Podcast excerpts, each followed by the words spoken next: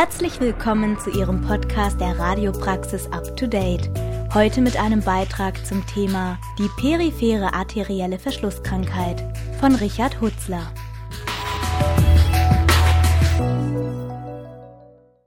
Der Volksmund nennt sie Schaufensterkrankheit, der Mediziner nennt sie periphere arterielle Verschlusskrankheit oder Claudicatio intermittens. Diese chronische Erkrankung der peripheren Arterien betrifft hauptsächlich die unteren Extremitäten, bei jedem zehnten Patienten jedoch treten die Beschwerden auch an den oberen Extremitäten auf. Mittlerweile ist die periphere arterielle Verschlusskrankheit zu einer Volkskrankheit geworden. Fast 4,5 Millionen Menschen in Deutschland leiden an dieser Krankheit. In etwa 95 Prozent aller Fälle geht der peripheren arteriellen Verschlusskrankheit eine Arteriosklerose voraus Risikofaktoren sowohl für die Arteriosklerose als auch für die periphere arterielle Verschlusskrankheit sind zum einen ein höheres Alter, Bluthochdruck und Zuckerkrankheit, zum anderen aber auch falsche Ernährung und übermäßigen Gebrauch von Genussmitteln. Der größte Risikofaktor hierbei ist das Rauchen, worauf sich auch der Begriff Raucherbein begründet in früheren Jahren folgte bei fortgeschrittenem Krankheitsbild fast zwangsläufig eine stufenweise Amputation bis hin zum Verlust der gesamten Extremität. Heute jedoch gibt es gute Möglichkeiten, vielen Patienten mittels perkutaner transluminaler Angioplastie und eventueller Stentimplantation in der Angiografie dieses Schicksal zu ersparen. Aufbau einer Arterie Der menschliche Körper wird von tausenden Blutgefäßen durchzogen Sie dienen ausschließlich dem Bluttransport und werden in Arterien und Venen eingeteilt. Die vom Herz wegführenden Blutgefäße werden als Arterien bezeichnet. Deren Gefäßwände sind aufgrund der höheren Druckverhältnisse stärker aufgebaut als die der Venen.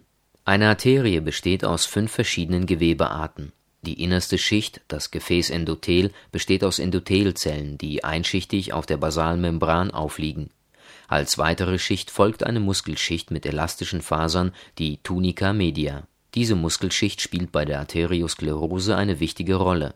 Auf die Tunica media folgt eine weitere Bindegewebsschicht, die Membrana elastica externa. Sie ist etwas dünner als die Membrana interna und grenzt die Muskelschicht von der äußersten Bindegewebsschicht, der Tunica adventitia, ab Venen sind im Gegensatz dazu etwas größer im Durchmesser, haben aber eine dünnere Wand, und die Tunica media ist nicht so ausgeprägt. Außerdem besitzen die meisten herzfernen Venen sogenannte Venenklappen. Diese verhindern, dass das Blut in der Vene zurückläuft. Endothelzellen sind flache Zellen, die die Blutgefäße auskleiden. Sie bilden Substanzen, die das Anheften und das Verklumpen der roten Blutkörperchen verhindern. Topographie der oberen Extremität der menschliche Arm wird hauptsächlich durch fünf größere Arterien versorgt. Die Schlüsselbeinarterie geht auf Höhe der ersten Rippe in den Arm über und heißt ab dort Achselarterie. Knapp unterhalb des Humeruskopfs wird diese dann zur Oberarmarterie.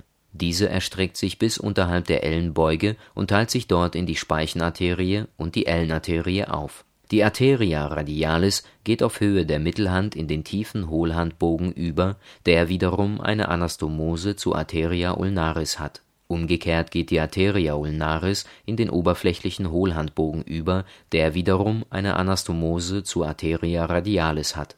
Aus beiden Hohlhandbögen gehen die Arteriales metacarpales ab, die dann in den Arteriales digitalis enden die obere Extremität wird hauptsächlich durch fünf größere Arterien versorgt, die sich vom Schlüsselbein bis zur Hand weiter aufteilt.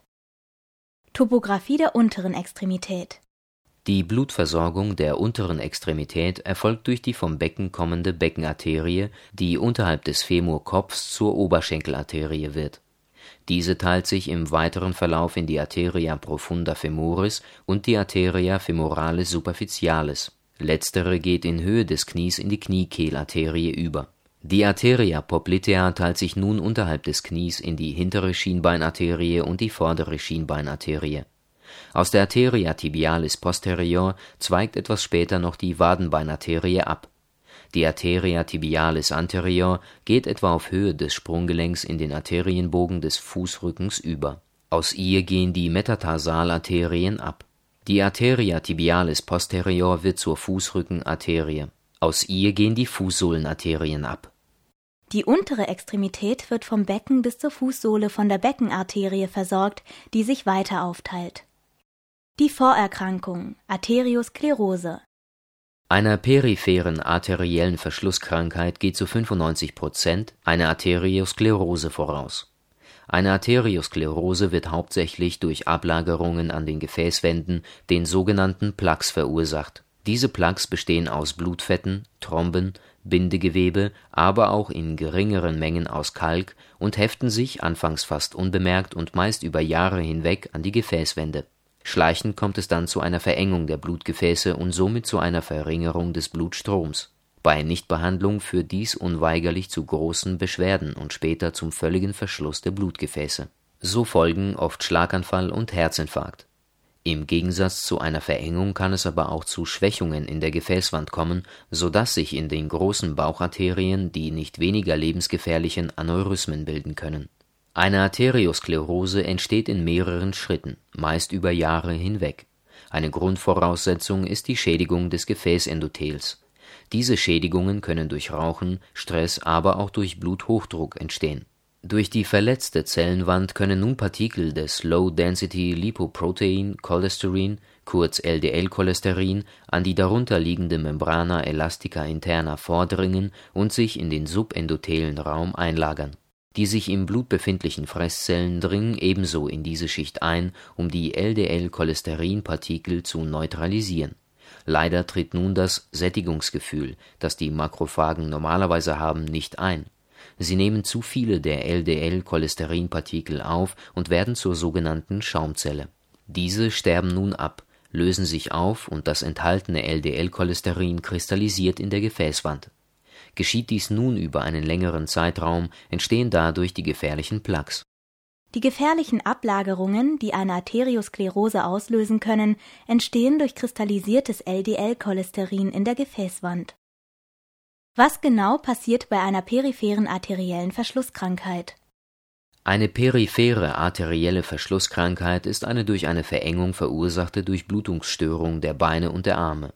Abgesehen von den Verengungen, die durch entzündliche Prozesse oder Gefäßanomalien verursacht werden, entsteht die periphere arterielle Verschlusskrankheit durch eine fortgeschrittene Arteriosklerose. Die periphere arterielle Verschlusskrankheit wird in vier Stadien eingeteilt Stadium 1 Die periphere arterielle Verschlusskrankheit bleibt in der Regel viele Jahre unbemerkt. Anfangs treten nur ab und zu leichte Schmerzen in den Beinen oder Armen auf, die von dem Betroffenen aber selten mit einer Erkrankung in Zusammenhang gebracht wird. Diagnosen in diesem frühen Stadium der Krankheit sind selten und erfolgen meist als Zufallsbefund. Stadium 2 Das weitere Fortschreiten der Krankheit macht sich bei den Patienten auf unangenehme Weise bemerkbar im Stadium 2 verspürt der Patient starke Schmerzen beim Gehen. Bei schmerzfreien Gehstrecken von mehr als 200 Meter spricht man von Stadium 2a. Wenn das schmerzfreie Gehen schon unter 200 Metern nicht mehr möglich ist, spricht man von Stadium 2b.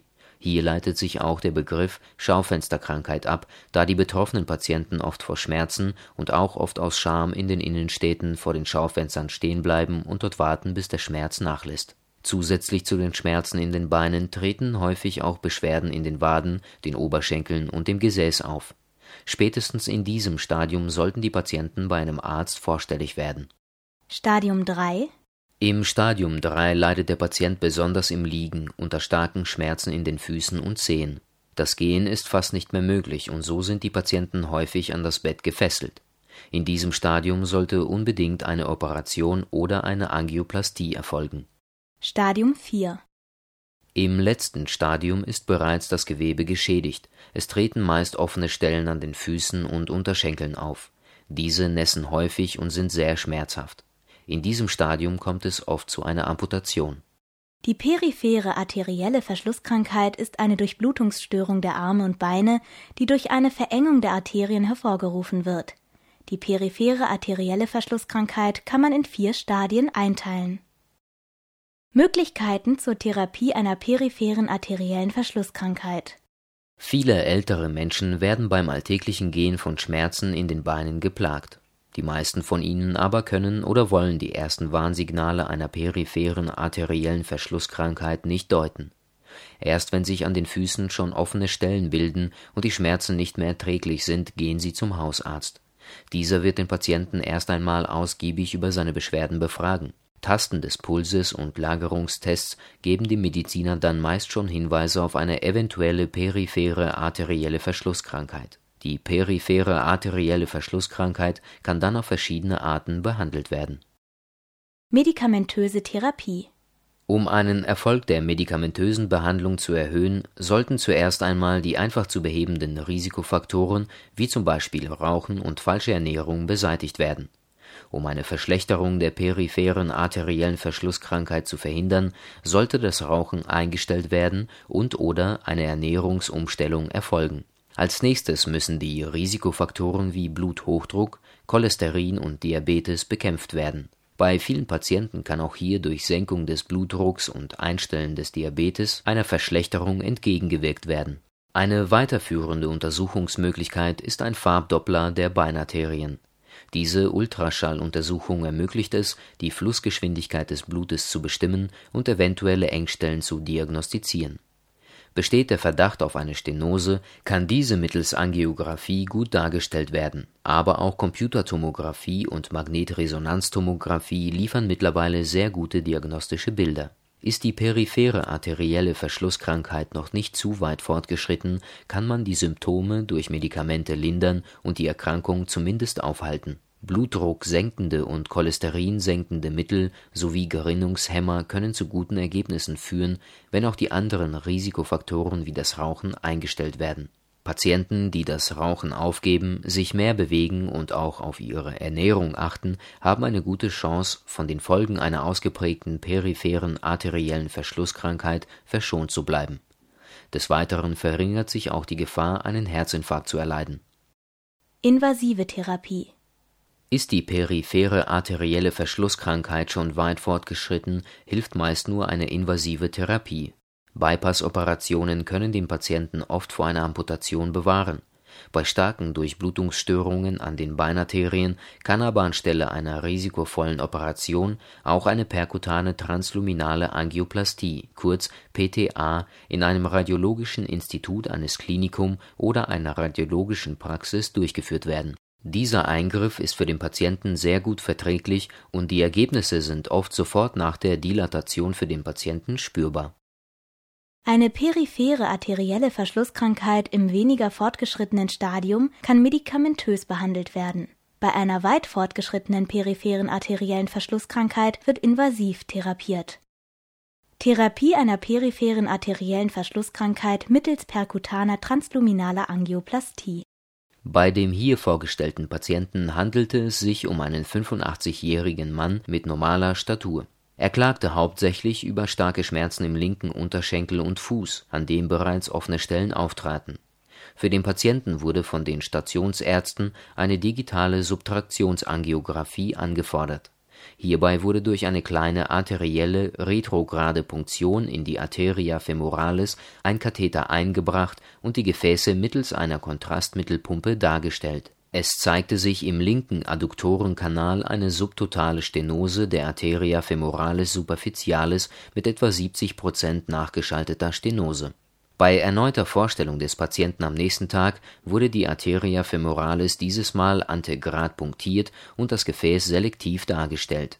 Mit einem Standarddraht wurde nun ein spezieller Ballonkatheter eingebracht. Bei diesem Patienten wurde ein Ballon verwendet, auf dem bereits ein Stent aufsitzt auch dieser hat zwei Markierungen, die es ermöglichen, den Stand sehr sicher zu platzieren. Nun wird mittels Druckset der Ballon aufgepumpt, welcher gleichzeitig den Stand ausdehnt und diesen an die Gefäßwand drückt. Das Gefäß weitet sich auf und wird durch den Stand in der ausgedehnten Position gehalten. Eine Endkontrolle ergab ein sehr gutes Ergebnis und somit eine Behebung der Stenose im Canalis adductorius durchtreten Arteria und Vena femoralis den Oberschenkel von der Vorderseite hin zur Kniekehle. Kernaussagen Eine periphere arterielle Verschlusskrankheit ist eine schwerwiegende Erkrankung. Wird eine periphere arterielle Verschlusskrankheit nicht gleich erkannt und richtig behandelt, können massive Beschwerden hauptsächlich in den Beinen auftreten, das heißt, daraus ergibt sich meistens für die Patienten eine massive Einschränkung der Lebensqualität Zur Vorbeugung einer peripheren arteriellen Verschlusskrankheit und der vorausgehenden Arteriosklerose ist es sinnvoll, die Anzahl der Risikofaktoren gering zu halten. Eine gesunde Ernährung, ausreichende Bewegung und der Verzicht auf Nikotin machen die Entstehung einer Arteriosklerose unwahrscheinlicher. Treten bereits Beschwerden auf, ist eine rasche Behandlung wichtig